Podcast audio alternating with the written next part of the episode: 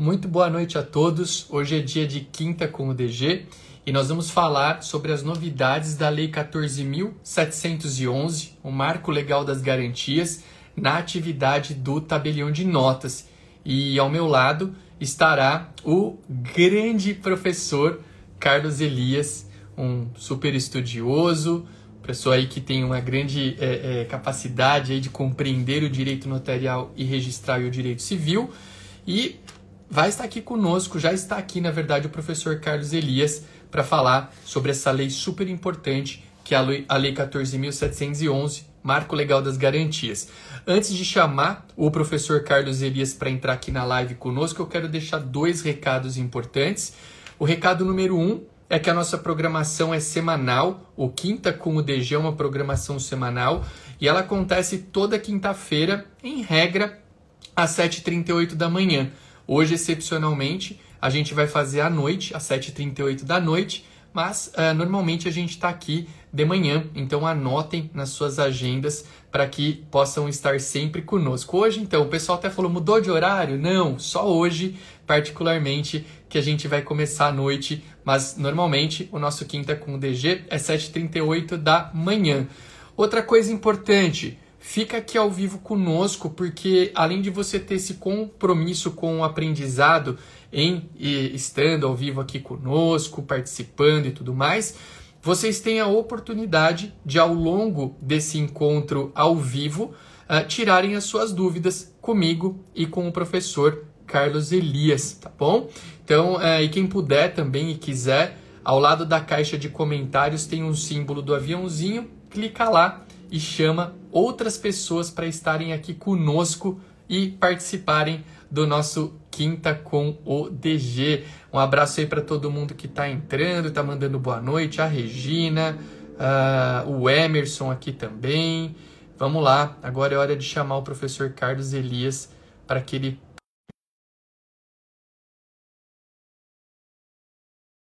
vai mandando boa noite aqui, de onde é que vocês falam, é sempre legal para mantermos a nossa interação, tá? Muito bom ter vocês aqui. Grande Carlos, tudo bem, meu amigo? Boa noite. Olá, Arthur, meu querido, meu irmão de inspiração. É um prazer estar aqui contigo para esse debate nessa tua programação que é, sem dúvida, uma das melhores aí para quem quer se manter atualizado com o direito notarial Obrigado. e registral. Obrigado. Obrigado, eu fico sempre muito feliz em poder estar em contato contigo, um cara estudioso, gente fina e que é sempre muito solícito em atender os convites aí que a gente faz. E hoje um quinta com um DG especial, porque a gente fala sobre uma, uma lei, né, Carlos? Eu falo que existem leis e leis aí para a nossa atividade, para atividade notarial e registral. É, o pessoal vai mandando boa noite aí, de onde fala, que é sempre muito bom ter vocês aqui participando conosco. E mas a lei 14.711, que é o, o, marco legal das garantias, aí ela ficou conhecida assim, né? Uh, ela teve grandes reflexos para basicamente todas as especialidades notariais e registrais, né, Carlos? Você que participou ativamente desse é, dos estudos, dos processos em torno da 14.711, podemos falar tranquilamente que das últimas leis que envolvem atividade notarial registral é cheia de leis, provimentos, regras, né? Toda semana tem alguma novidade, mas essa 14.711 a gente poderia colocar como uma lei de destaque, né, Carlos? Ela trouxe muita coisa boa e muita novidade, principalmente para a atividade, correto? Com certeza. Em primeiro lugar, eu queria aí cumprimentar também o pessoal que está acompanhando aí. Eu vi alguns amigos queridos aí como nosso querido professor, né, inspiração com, das leituras, nos ensinos, que é o nosso querido professor Germano. Tava aí. O Emerson, grande amigo também. É, também aqui o Eduardo, meu xará, é, Eduardo Oliveira, meu xará também, e outros tantos aí. Um abraço. Ó, João, Joãozinho Massoneto aqui chegou agora, o Léo, o pessoal lá do grupo. Léozão e todo mundo aí, um abração. É, prazer estar com vocês. Bem, é, a verdade é o seguinte: eu tenho tido um privilégio, porque eu tenho trabalhado nas leis que têm nascido e que têm mudado de forma estrutural, eu diria, o direito notarial e registral. São mudanças estruturais mesmo, sabe? Quando eu digo estruturais é porque realmente os, os serviços notariais registrais nesses últimos anos têm mudado é, é, um pouco a sua diretriz de uma, de, de, uma natureza um pouco mais escondida e de uma atuação é, mais reativa propriamente a, a uma outra demanda, os cartórios têm sido convidados, na verdade, a serem proativos e a assumir novas funções. Aliás, é, essa necessidade de assumir novas funções é até necessária porque o mundo mudou e se os cartórios não se adaptam ao mundo, o mundo atropela. A verdade, se você observar bem, é, querido Arthur, os cartórios, na verdade, em geral, e aqui eu falo especialmente dos cartórios de imóveis, e até mesmo o de notas, mas o de, o de imóveis é um pouco mais gráfico isso, os cartórios nasceram por demanda do mercado.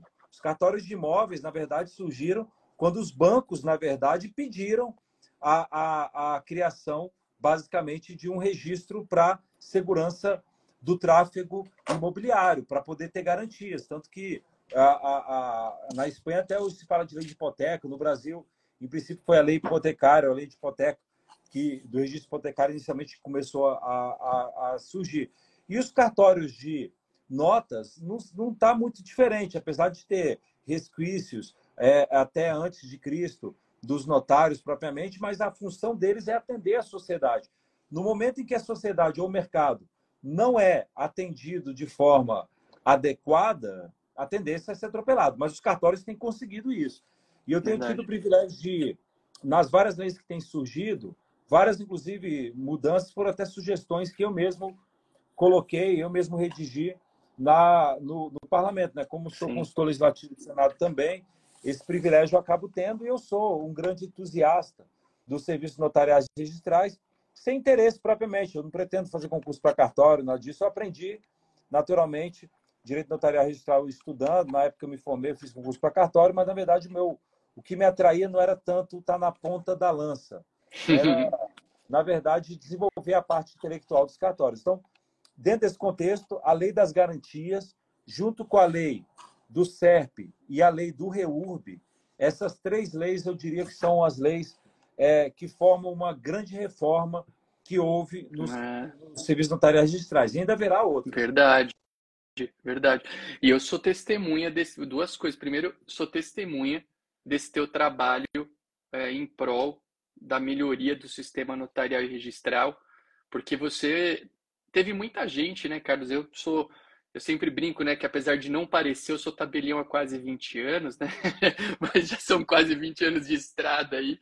Mas a gente sabe que tem pessoas que passam, às vezes, pela nossa atividade e tem ali um interesse ou outro e tal, e você é um cara que sempre, você está numa, numa produção muito linear a longa data, e a gente vê, uma, é uma das coisas que eu mais gosto no teu trabalho, que é simplesmente pela vontade de querer melhorar dentro das funções até que você tem, né? E, cara, então eu acho muito legal.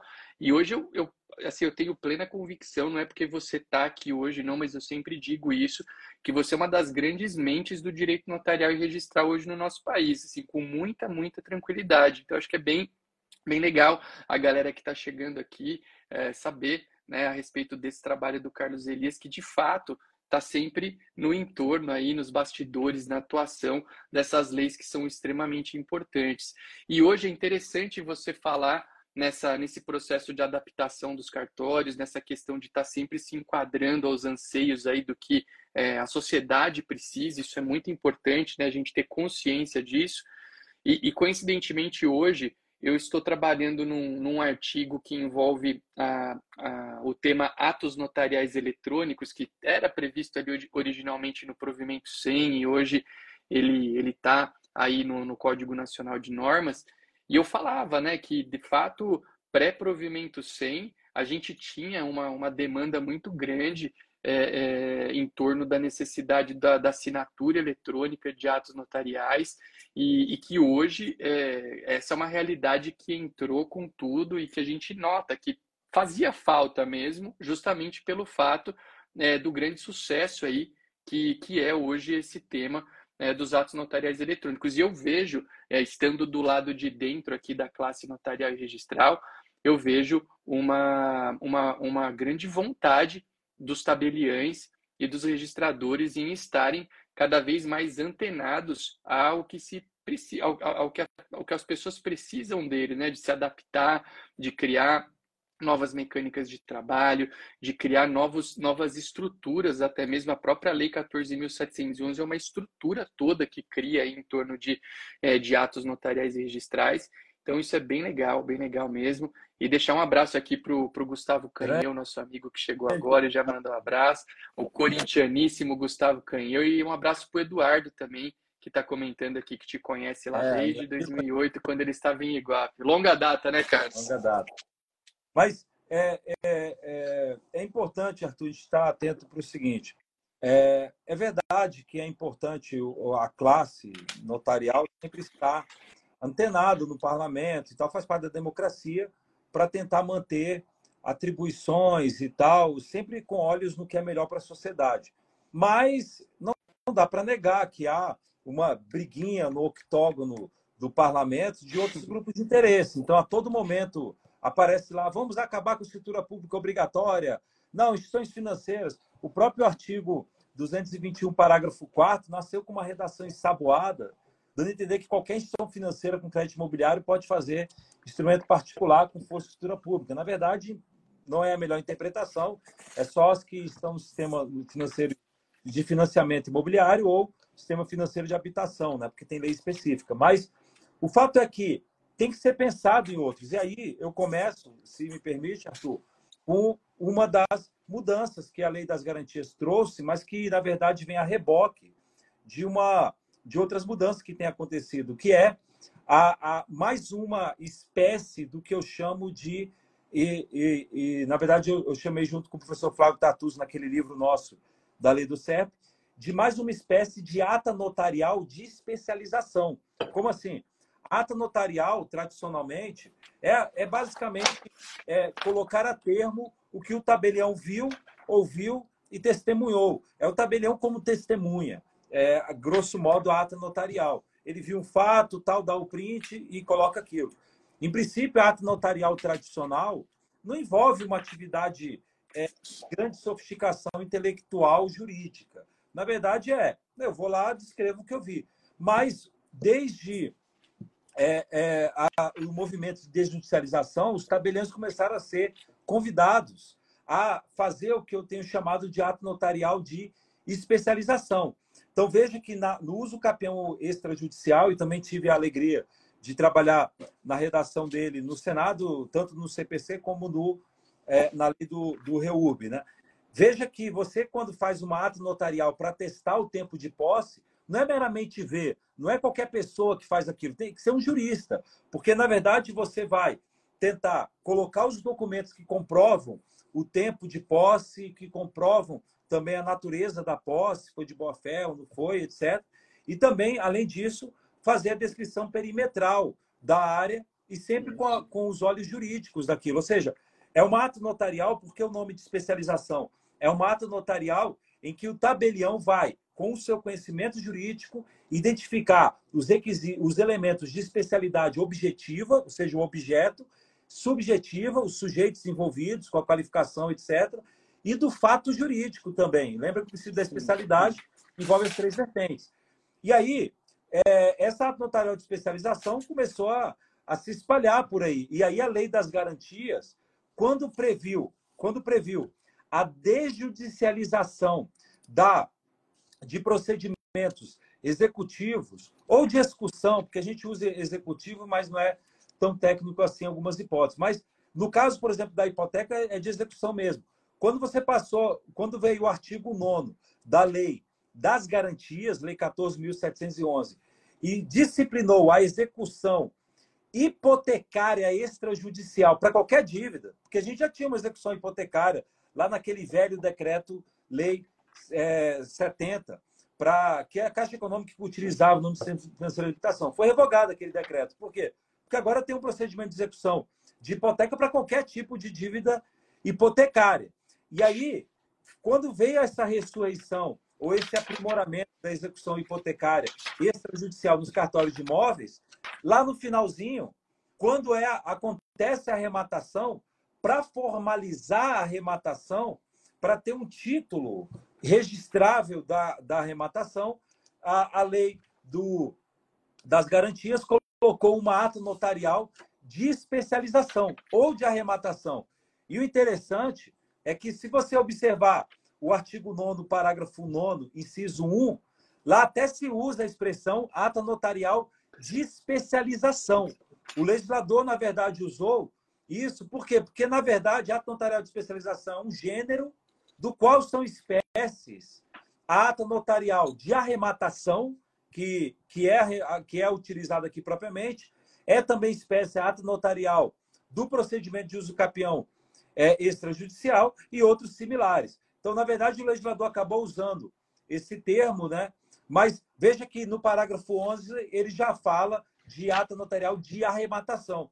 Ah, ah por que a disparidade de nomenclatura? Na verdade, foi só uma ideia do legislador de deixar claro que estamos falando da mesma coisa. Ato notarial de arrematação é espécie, do qual ato notarial de especialização é um gênero.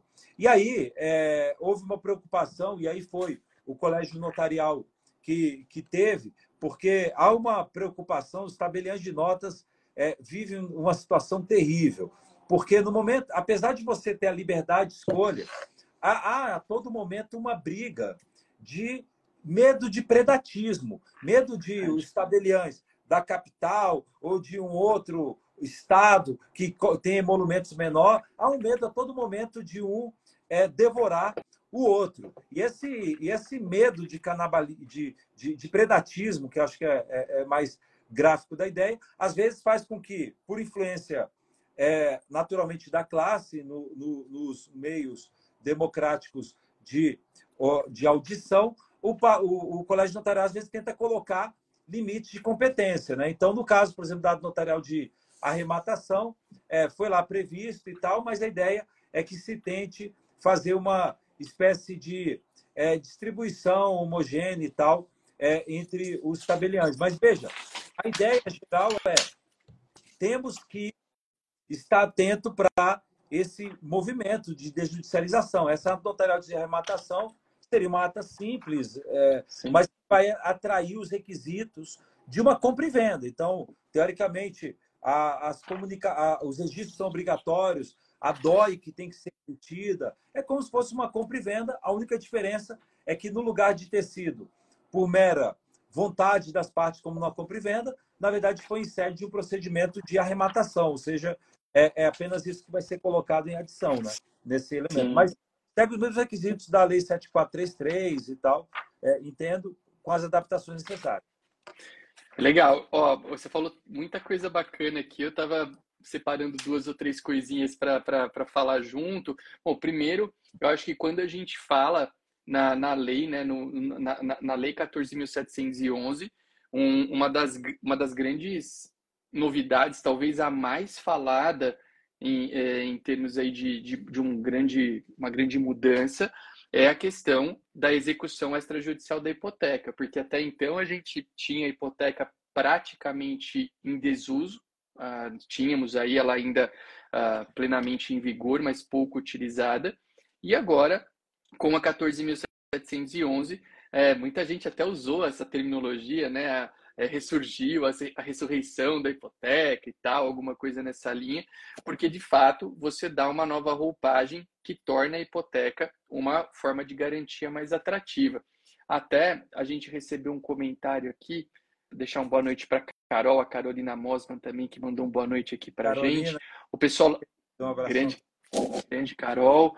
Uh, o pessoal do cartório Boa Vista de Minas falou aqui, ó, ressuscitou a hipoteca e trouxe até um ponto importante. Porém, a necessidade de constar na escritura de confissão de dívida com garantia hipotecária, a necessidade de constar a, a, no título a possibilidade da execução extrajudicial, que é aquele lance que tem que, tem que constar expressamente essa possibilidade. Mas acho que. Tá isso, se puder, é o seguinte: é, antes de comentar aí, só uma coisa. Veja que é, me parece que é a primeira, a, a, na execução extrajudicial, foi criada a primeira hipótese de distribuição de trabalho, é, distribuição de demandas em tabeliões de notas. Ah. O parágrafo primeiro fala Sim. que a notária vai ser distribuída. Os notários meio que assumindo uma outra posição, né? De, Verdade. Né, de livre escolha. Mas é, é, a, é a primeira e única hipótese que eu conheço em que tem distribuição de, ato. de título? Vamos dizer assim, ou de demanda. Mas a, por que, que para ter o procedimento de execução, é necessário haver é, pacto expresso? Isso foi não só para a execução extrajudicial da hipoteca. Isso aí também foi replicado lá na excursão, e aí eu uso excursão com X e C. Cumprimento aí o professor Salomão Rezedá também, que está aí, grande é. civilista, baiano. Um abraço para o professor Salomão Mas, aí. É, a necessidade de ter pacto expresso no contrato para o rito executivo também foi colocado lá no rito da busca e apreensão extrajudicial, que a gente chama de execução extrajudicial, apesar de não ser uma execução propriamente, lá no decreto de 911. Por que, que essa cautela houve para exigir que tenha pacto? Bem, a ideia é o seguinte: é, querendo ou não, a desjudicialização dos ritos é, executivos é algo que, para quem está muito apegado ao passado, é algo heterodoxo. Então, muitos juristas e, e antigos. É, eu lembro que quando eu trabalhei no CPC e a gente estava colocando lá a, a, a uso campeão judicial, eu ouvi de civilistas tradicionais lá a seguinte frase: é absurdo alguém perder a propriedade sem passar pelo juiz por uso capião. E aí hum. a ter muita gente tacar tomate, porque começa a se assustar. Mas, na verdade, já, assim, o mundo já mudou. Você já perde propriedade há muito tempo sem é, participação do juiz. Veja a retificação extrajudicial do artigo 213 da Lei de Registros Públicos. Isso já existe há muito tempo. O rito executivo da 9.514. Há muito tempo você já perde sem juiz propriedade. Mas veja que quando você fala da execução da hipoteca e também da busca e apreensão de veículo, é algo novo. Então, o legislador, por uma questão de. Para reduzir os ruídos de eventuais detratores que venham falar que é inconstitucional, que teria reservas de jurisdição para expropriações de bem, o que é falso, é, essa afirmação. Mas para evitar, ele falou, vão ainda exigir que tenha também uma previsão de pacto. Né? Então, eu só faço essa ressalva para dizer que isso aí é, eu diria que é algo temporário, é algo transitório.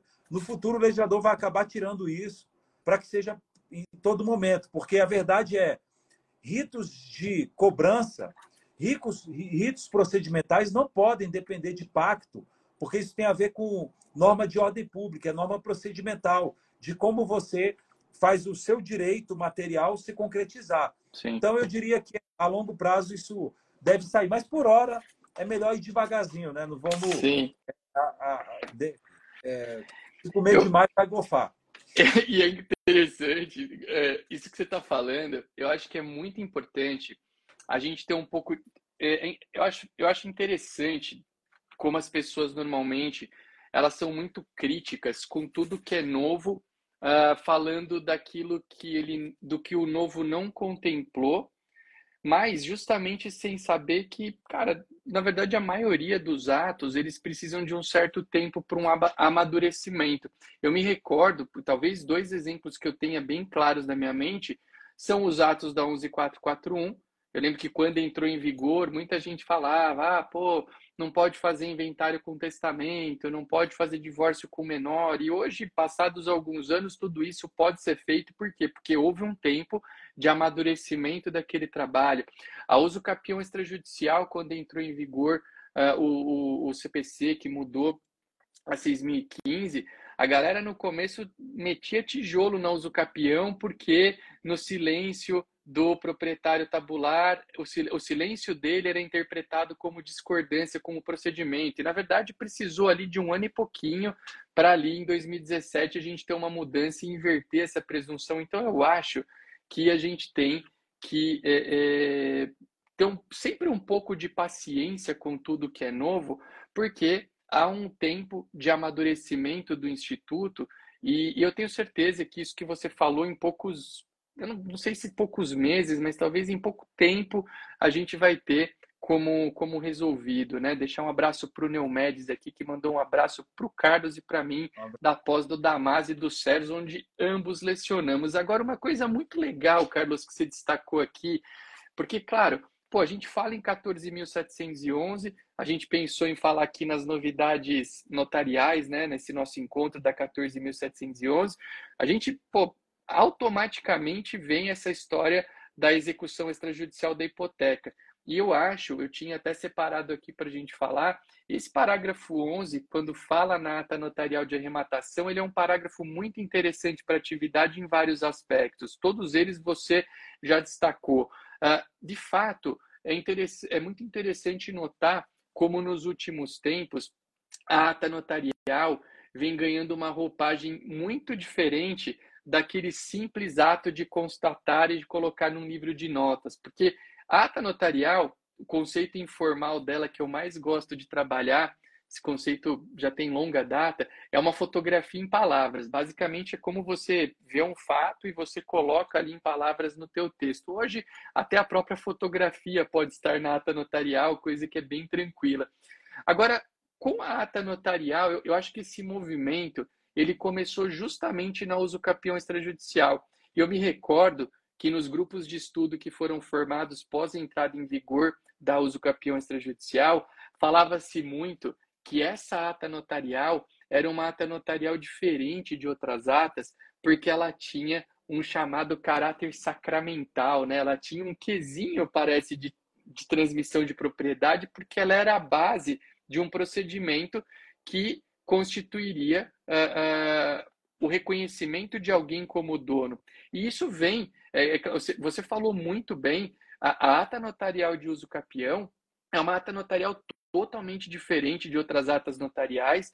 Inclusive, se a gente abrir o Código de Normas Nacional, a gente vai ver que ela tem uma série de requisitos. Você tem que pôr tempo de posse, encadeamento de posse, observar a especialidade objetiva e subjetiva, observar a modalidade de uso capião pretendida, reunir elementos que comprovem a posse. Então, cara, você basicamente, é óbvio, a palavra final é do registrador imobiliário, mas o tabelião pode ter uma atuação extremamente valiosa dentro desse contexto.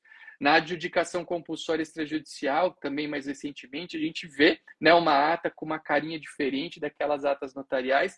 E agora a gente tem aqui no parágrafo 11 essa tal da ata notarial de arrematação, né, que fala aqui, eu estou até com, com o parágrafo 11 aberto, conterá os dados da intimação do devedor e do garantidor e dos autos de leilão e constituirá, olha que interessante isso aqui, um título hábil de transmissão da propriedade ao arrematante a ser registrada na matrícula do imóvel. Gente, não é uma escritura, é uma ata notarial. Olha o que, que fala aqui: título hábil de transmissão da propriedade ao arrematante a ser registrado na matrícula do imóvel.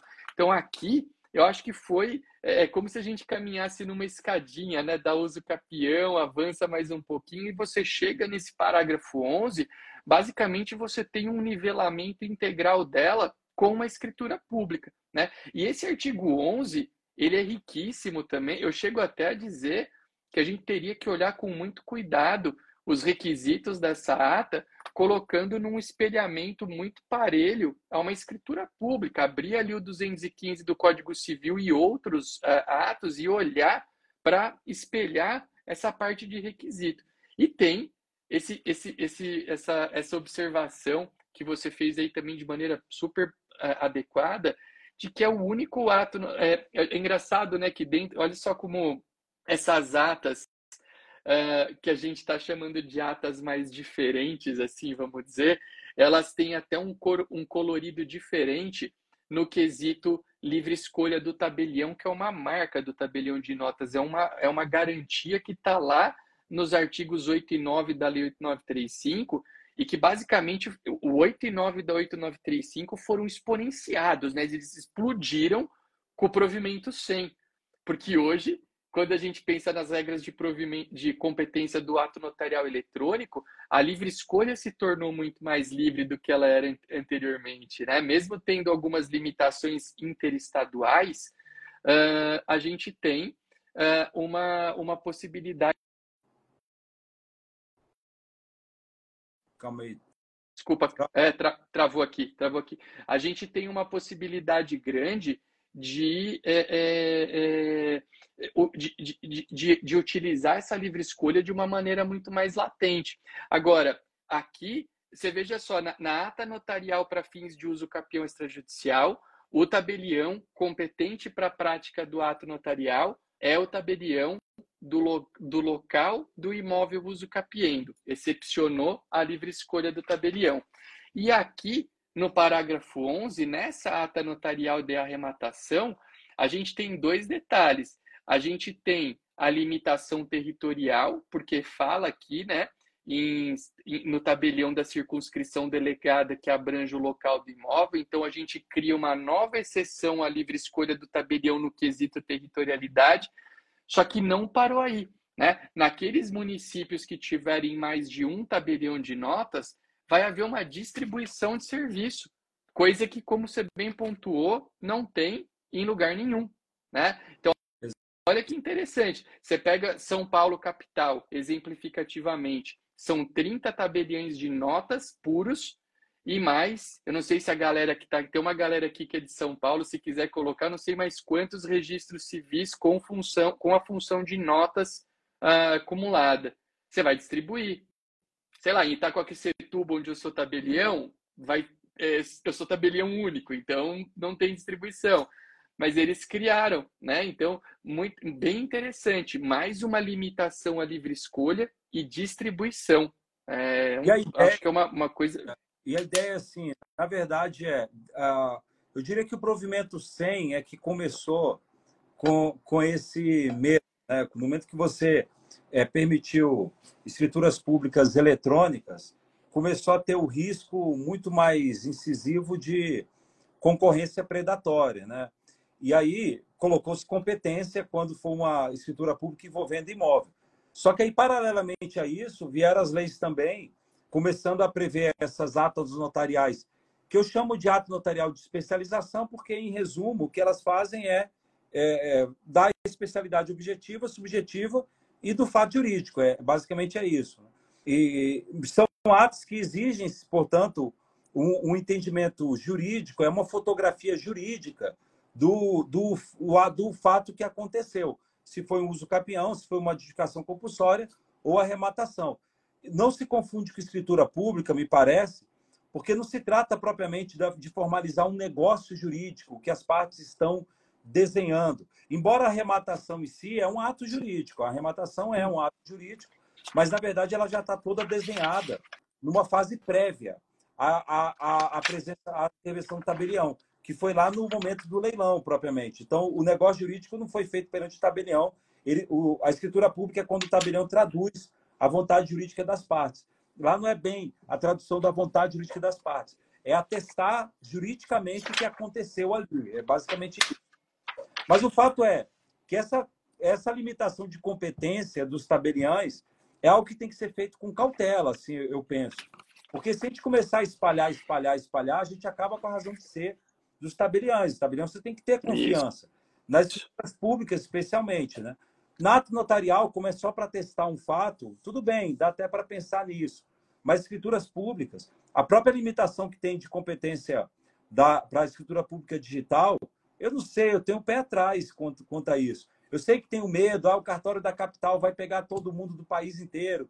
É, tem esse medo, mas assim, a gente tem que deixar haver certa liberdade. O fato é que, paralelamente, as instituições, financeiras estão a todo momento tentando colocar dispensa de escrituras públicas e tal e tal na lei. Isso a todo momento tem. A própria lei do SERP, de uma certa forma, está acenando para um caminho, e eu digo que os tabeliães têm que ficar atentos para esse caminho, que é meio que mudar a, a forma, a, a formalização do, dos negócios jurídicos, especialmente imobiliários, mas valerá para outro, para ser, no lugar de ser textos corridos, serem fórmulas. Veja que o extrato, na verdade, é meramente uma fórmula, você preencheu um formulário, na verdade.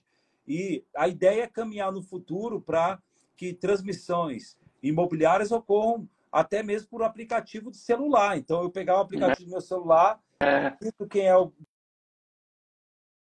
otários tem que caminhar para eles serem protagonistas para oferecer isso. Porque daqui a pouco o mercado oferece uma, uma, uma, algo desse estilo e aí muda tudo. Né? Então, eu acho que é, os notários têm que trabalhar com isso, porque é melhor que a ideia nasça dos próprios notários. É ruim ficar longe dos notários, eu acho. Verdade, e você sabe que essa questão da limitação, é, eu, eu, concordo contigo, eu acho que algumas, algumas dessas limitações à livre escolha eu não vejo com muito bons olhos, não, porque é, é ao, aos olhos de quem usa o cartório isso é meio esquisito e gera umas situações bem confusas, que é duas, assim, bem rapidinho. Usa o capião extrajudicial, só o tabelião do município faz a ata notarial. E se ele não fizer, quem vai fazer? Eu dou aula no Brasil inteiro e eu ouço chuvas de reclamações de pessoas que falam: pô, Arthur, você está me falando que a uso capião extrajudicial é maravilhosa, só que, cara, uh, se é, é, você vem aqui na minha cidade, eu não consigo resolver uma porque o tabelião não faz a ata. Né? Esse é um ponto.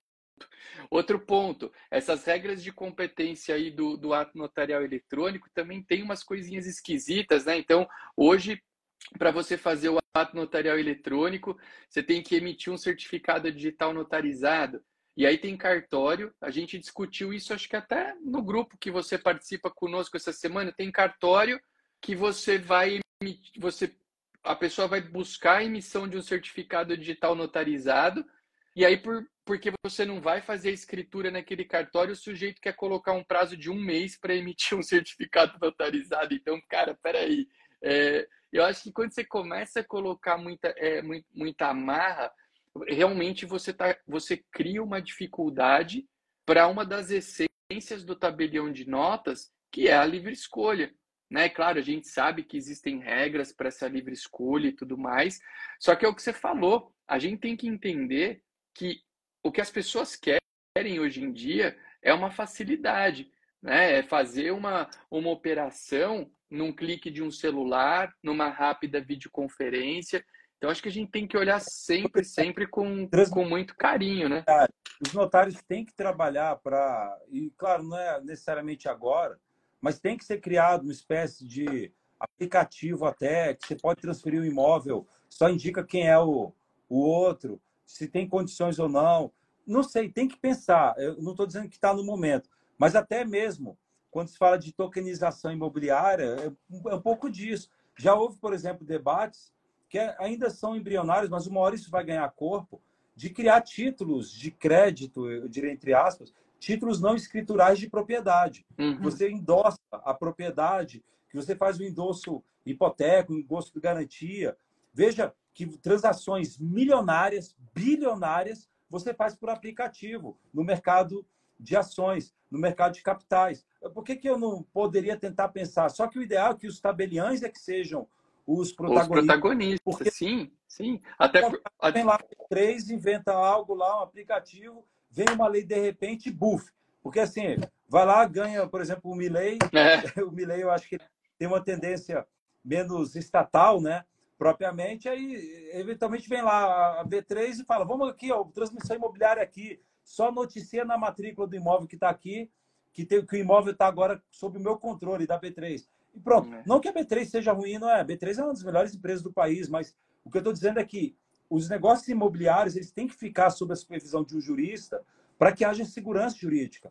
A longo prazo, se as transmissões imobiliárias, se o tráfego imobiliário ficar à margem dos juristas e à margem do controle estatal, isso vai ser, na verdade, um câncer que vai se espalhar em metástases e lá na frente vai explodir com vários problemas imobiliários de insegurança, porque não me parece ser adequado ficar longe. Né? Então, é um ponto. Sim.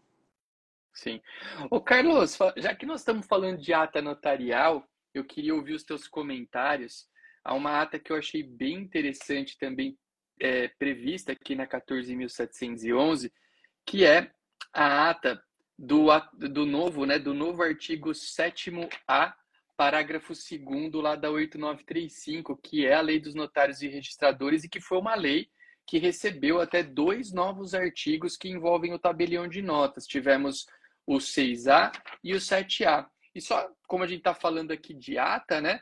A gente tem ali no parágrafo 2 a, a, a, possibilidade do tabelião de notas lavrar a pedido das partes uma ata notarial para constatar a verificação da ocorrência ou frustração, frustração das condições negociais aplicáveis e certificará repasse de valores, eficácia ou rescisão do negócio celebrado. Achei bem interessante essa possibilidade também e queria ouvir um pouquinho dos teus comentários a respeito Olha, dela. É, é o, o, o, artigo mais genial, eu diria, da Lei das Garantias, sem dúvida, foi a inclusão do artigo 7A na Lei 8935, é, estabelecendo é, três competências principais para a tabelinha de nota. Digo três porque, para a minha quarta, é litero poético recreativo autorizar os notários a ser mediador e conciliador. Ninguém paga, ninguém gasta dinheiro para ficar no divã do conciliador para ficar batendo papo. Isso, isso é irreal, é romântico. Ah, não, mas conciliação e mediação tem importância para. Claro que tem, em casos muito pontuais, um ou outro, e há alguns advogados fantásticos que atuam em conciliação e mediação, mas é um ou outro caso, não é uma coisa popularizável, é, que vai para a massa, é uma coisa muito pontual e, portanto, aqui, que a nossa, a nossa conversa é algo mais em massa, propriamente, eu diria, não é algo que vai colar. No final das contas, vai colar mediação e conciliação nos cartórios, apesar da mediação e conciliação tem importância. Sim. Eu não, não nego isso. Mas ela é muito pontual e residual. Agora, arbitragem e a outra e as outras duas que eu vou falar, e uma delas é essa aí, aí sim são sensacionais. Então, arbitragem sim, as pessoas pagam para poder resolver o litígio, para um terceiro resolver.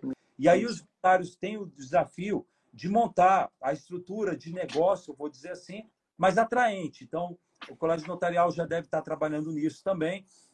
É, eu tenho ajudado um pouco, às vezes, no, no CNJ, quando demandado, né? mas grande parte dos provimentos eu tenho colaborado com ideias e tal, lá na corregedoria.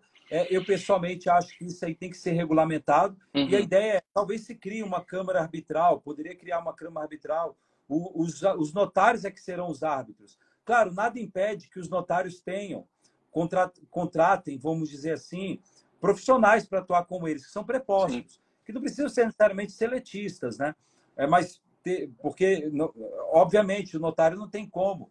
Imagine uma, uma quantidade chinesa de processos arbitrais. Não tem como um notário sozinho, como o, o, ministro do, do STJ, do STF, o desembargador, ele sozinho não escreve todos os votos. Então, ele pode ter especialistas trabalhando com eles.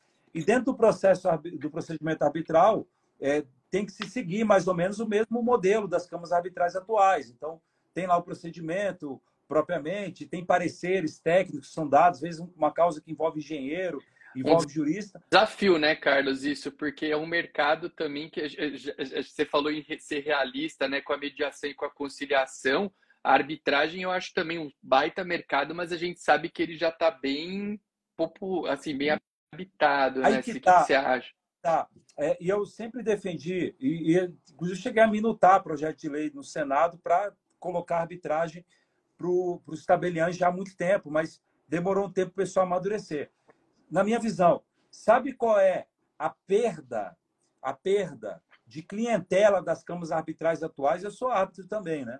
É, uhum. da, da CAMES. Mas é, sabe qual vai ser a perda de clientela para os cartórios? Eu diria zero, perto de zero. Por quê? Porque as câmaras arbitrais, na verdade, a, a, que existem, que são câmaras privadas, são fantásticas, elas atraem, na verdade, brigas de tubarões. É a, hum. a, a Companhia do Vale do Rio Doce brigando com, é, com a, a CSN é, na Câmara da B3 ou em outras câmaras. São geralmente causas maiores. É verdade que existem algumas câmaras arbitrais que atuam causas pequenas e tal, mas não são popularizáveis. A verdade é que os notários serão convidados para as, para as brigas do João e da Maria, para a briga do Severino com a Patrícia. E, e, e a ideia é que no lugar deles irem para o judiciário, eles vão nos tabeliães. Agora, é evidente, quem leva e quem conduz o processo, é, se vai levar para a Câmara Arbitral Notarial ou se vai para o judiciário, são os advogados. Então, os tabeliães têm que ter o, o, o tino de é, casar com os advogados. Ou seja, ó, advogados, se você vier aqui, eu, tabelião, eu sou ex-juiz, ex-promotor, são juristas. Os tabeliães, os tabeliães aqui, que é, que é o foco, é, é uma constelação de grandes juristas. O, o mais fraquinho dá nó em gota, em, nota, em, gota, em gota de orvalho e deixa ponto. De, de, de, de gênio intelectual. são gênios intelectualmente, não são é, é, pessoas de baixa qualificação técnica, são de altíssima qualificação técnica. E tem total condição, portanto, de resolver problemas técnicos é, e resolver problemas como o magistrado faz em causas mesmo. Então, no momento em que for conquistados os escritórios e tal, a tendência é que os escritórios levem para os notários. E, claro, tem que ser respeitado os, os, os honorários sucumbenciais e tal, como acontece nas câmaras arbitrais. Um grande desafio. Gostei, verdade, hein? Gostei disso que você falou, sensacional, Carlos. Desculpa a interrupção, mas é, realmente é um novo, é um novo horizonte de utilização da arbitragem, não o que habitualmente hoje não, é utilizado. Legal. Vai, nunca vai levar a causa para cartório de nota. Não Top. vai, é, é muito complexo. É, e as outras causas que chegam, que são grandes causas, não vão é, para lá. E, claro, é, alguns tentaram criar câmaras arbitrais para popularizar, atrair João e Maria, mas não deu muito certo, assim, porque não dá, porque a expressão econômica não é tão grande assim, uhum. cada causa. O profissional, o árbitro, os pareceristas e tal, acaba que, pela estrutura, eles acabam tendo um certo valor que, de honorários que às vezes não, não, não dá para popularizar. Os cartórios não, eles só vão fazer pelos emolumentos fixados em lei. E aí vem um outro ponto, porque o, o que é uma grande vantagem pode virar um cavalo de Troia, né? Porque se o valor dos emolumentos para o notário ficar um valor é. irrisório, é, não dá, porque o notário, na verdade, a gente tem que estar atento para isso.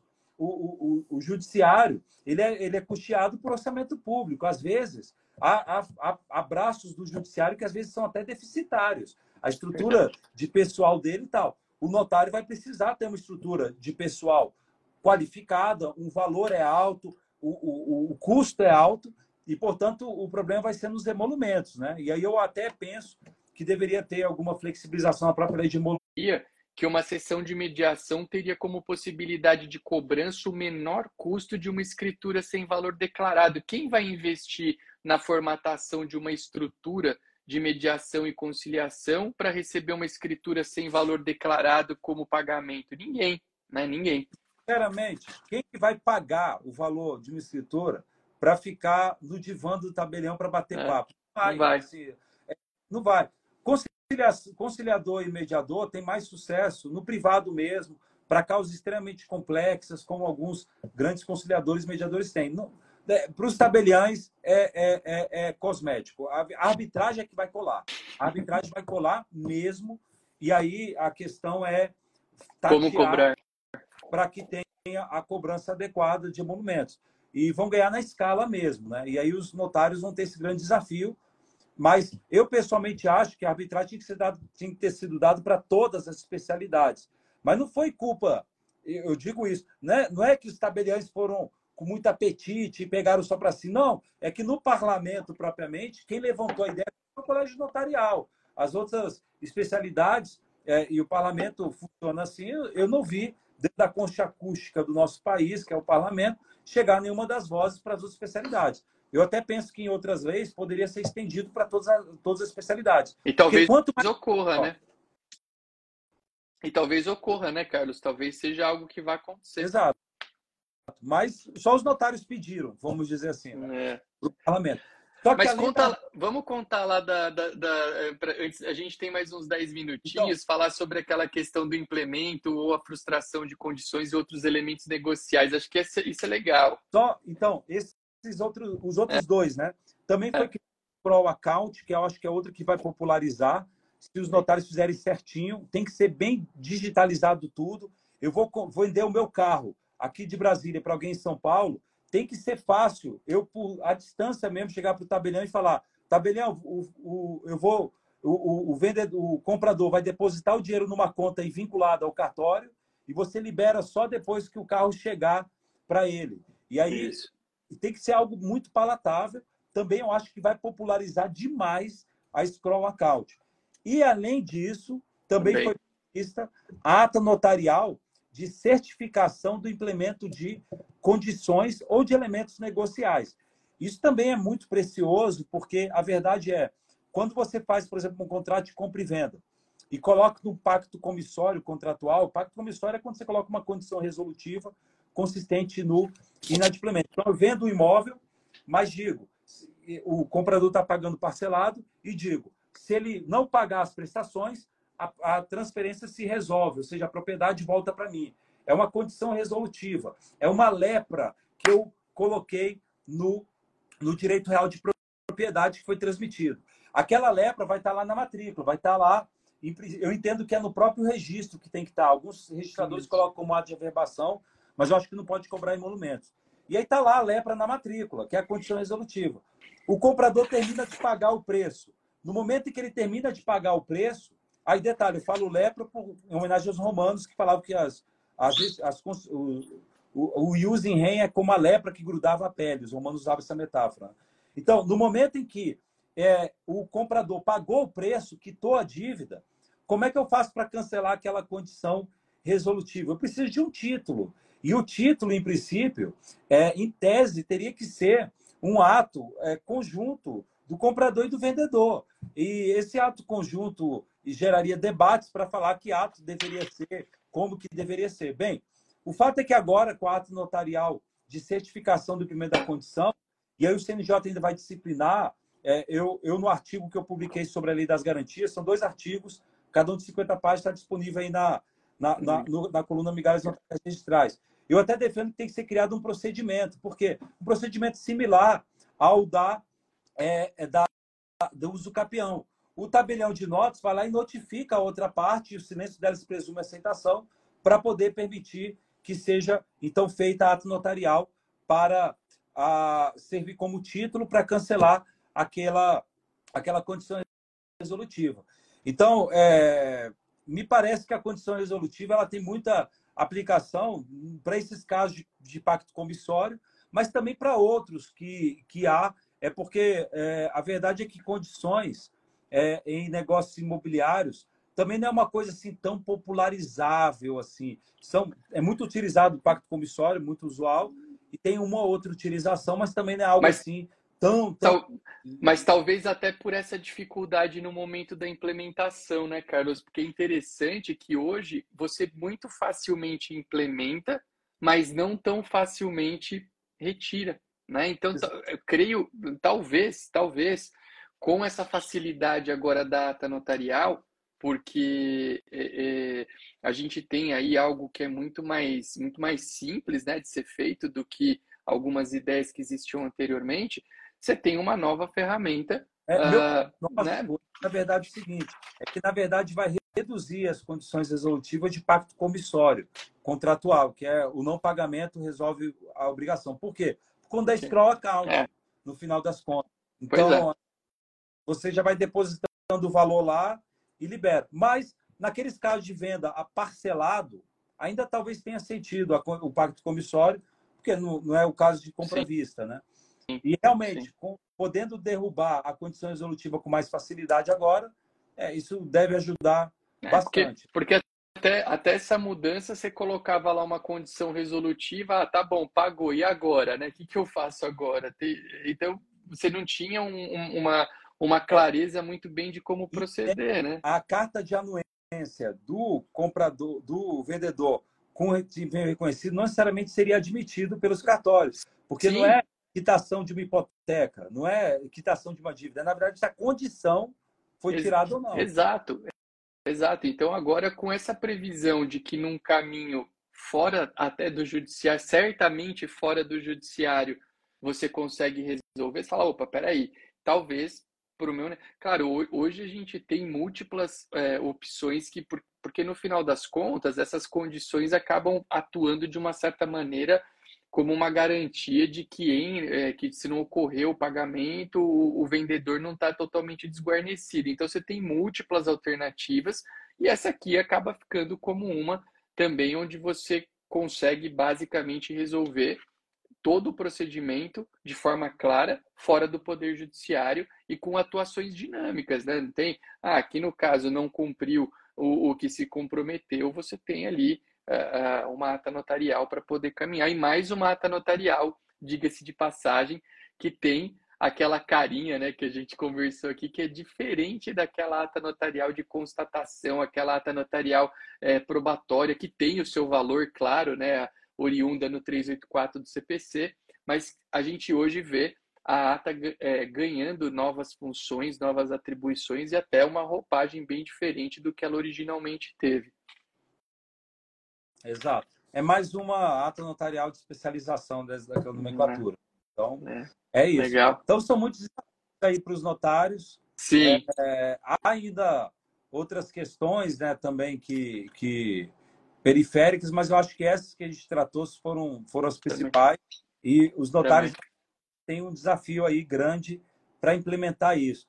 E eu até gostaria de dizer que essas atribuições, especialmente de arbitragem, scroll account, a scroll account e arbitragem, dependendo de como for montado, vai popularizar demais, vai dar uma demanda gigantesca e pode até, é, eu não digo ressignificar os, nos notários, mas vai ser um outro, uma, outra, uma outra demanda gigantesca para os notários. O scroll account, então, eu acho que vai. Porque não é só para negócios imobiliários, scroll account, qualquer tipo é. de negócio, tudo. Você deposita o dinheiro, porque a conta vinculada já existe, mas os bancos não tornam isso popularizável. Né? É, mas, enfim, vai depender aí do, de como for montado o negócio.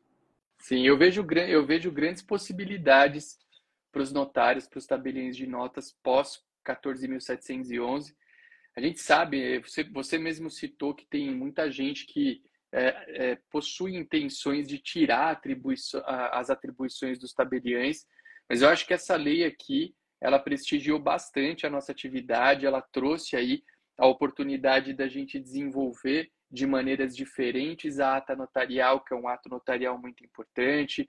Tem aquela atuação ali na sessão dos precatórios, que a gente acabou não falando, mas tem ali, né, de repente, uma valorização quando você trata de algo legalmente, você chama atenção. Se bem que ali sempre fala a pedido dos interessados, então eu não sei se isso de alguma maneira vai se tornar algo muito comum. Mas a gente tem aqui grandes é, alternativas e que, claro, todas elas dependem necessariamente é, dos próximos tempos e, e, por isso que é importante, né? Todos nós estudarmos essas novidades, participarmos com ideias, com, uh, com alternativas para que realmente o que é, porque isso aqui basicamente hoje é uma grande possibilidade, mas compete aos tabeliões de notas, às nossas associa associações de classe é, atuarem para que isso se transforme realmente em uma realidade bacana uh, em termos de novos trabalhos e não só para a gente, mas como para a sociedade, porque o que a gente falou aqui são coisas que ajudarão fortemente as pessoas a resolverem os seus problemas de forma mais rápida.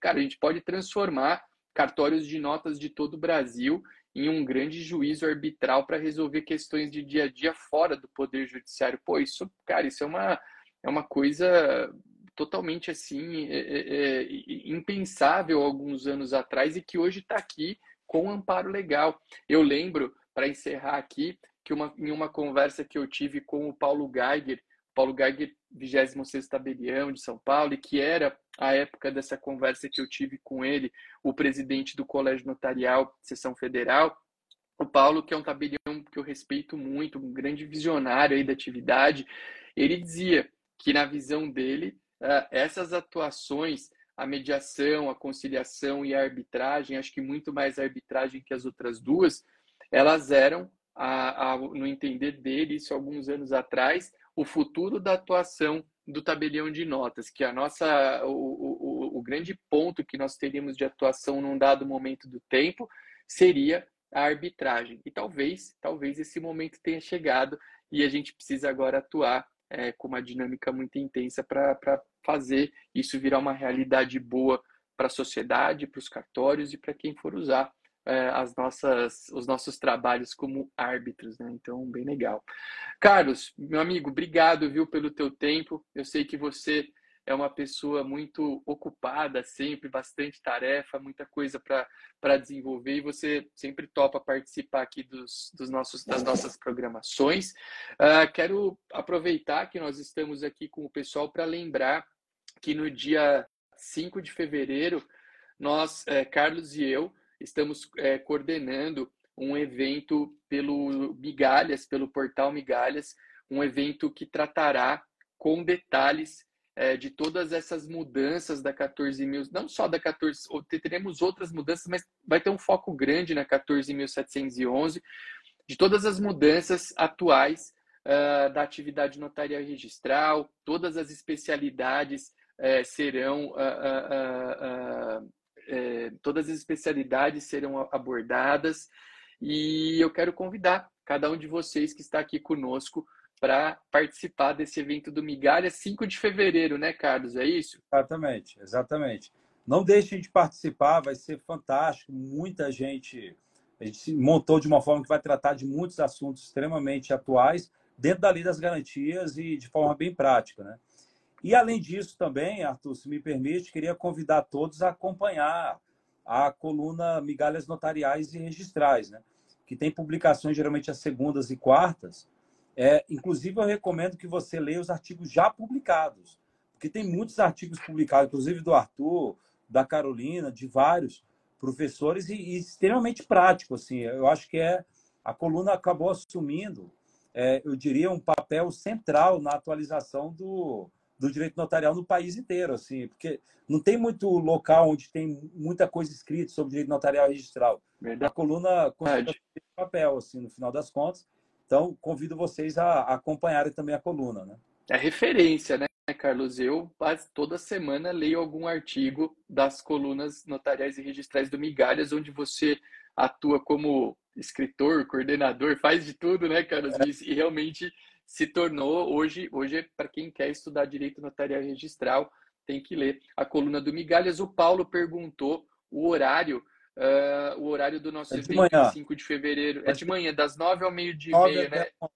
é, é meio, meio, vai uma ter uma hora. hora no final do Uma hora, acho, acho que é das 9 da manhã a uma da tarde, 5 de fevereiro. Eu tenho postado, viu, Paulo, toda semana aqui no meu Instagram, nos stories, tem no feed também.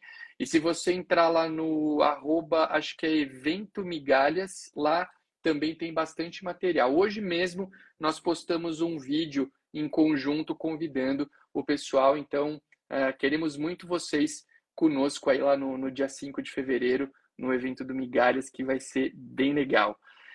Muito obrigado a todos que participaram desse Quinta com o DG. Carlos, meu amigo, sem palavras aí sempre, gratidão pela tua é, disponibilidade em falar conosco e obrigado a todos que passaram por aqui. Uma ótima noite. Um abraço para todos e todas. Tchau, tchau. tchau. Obrigado. E obrigado pelo convite, foi fantástico. Um Valeu. Até mais.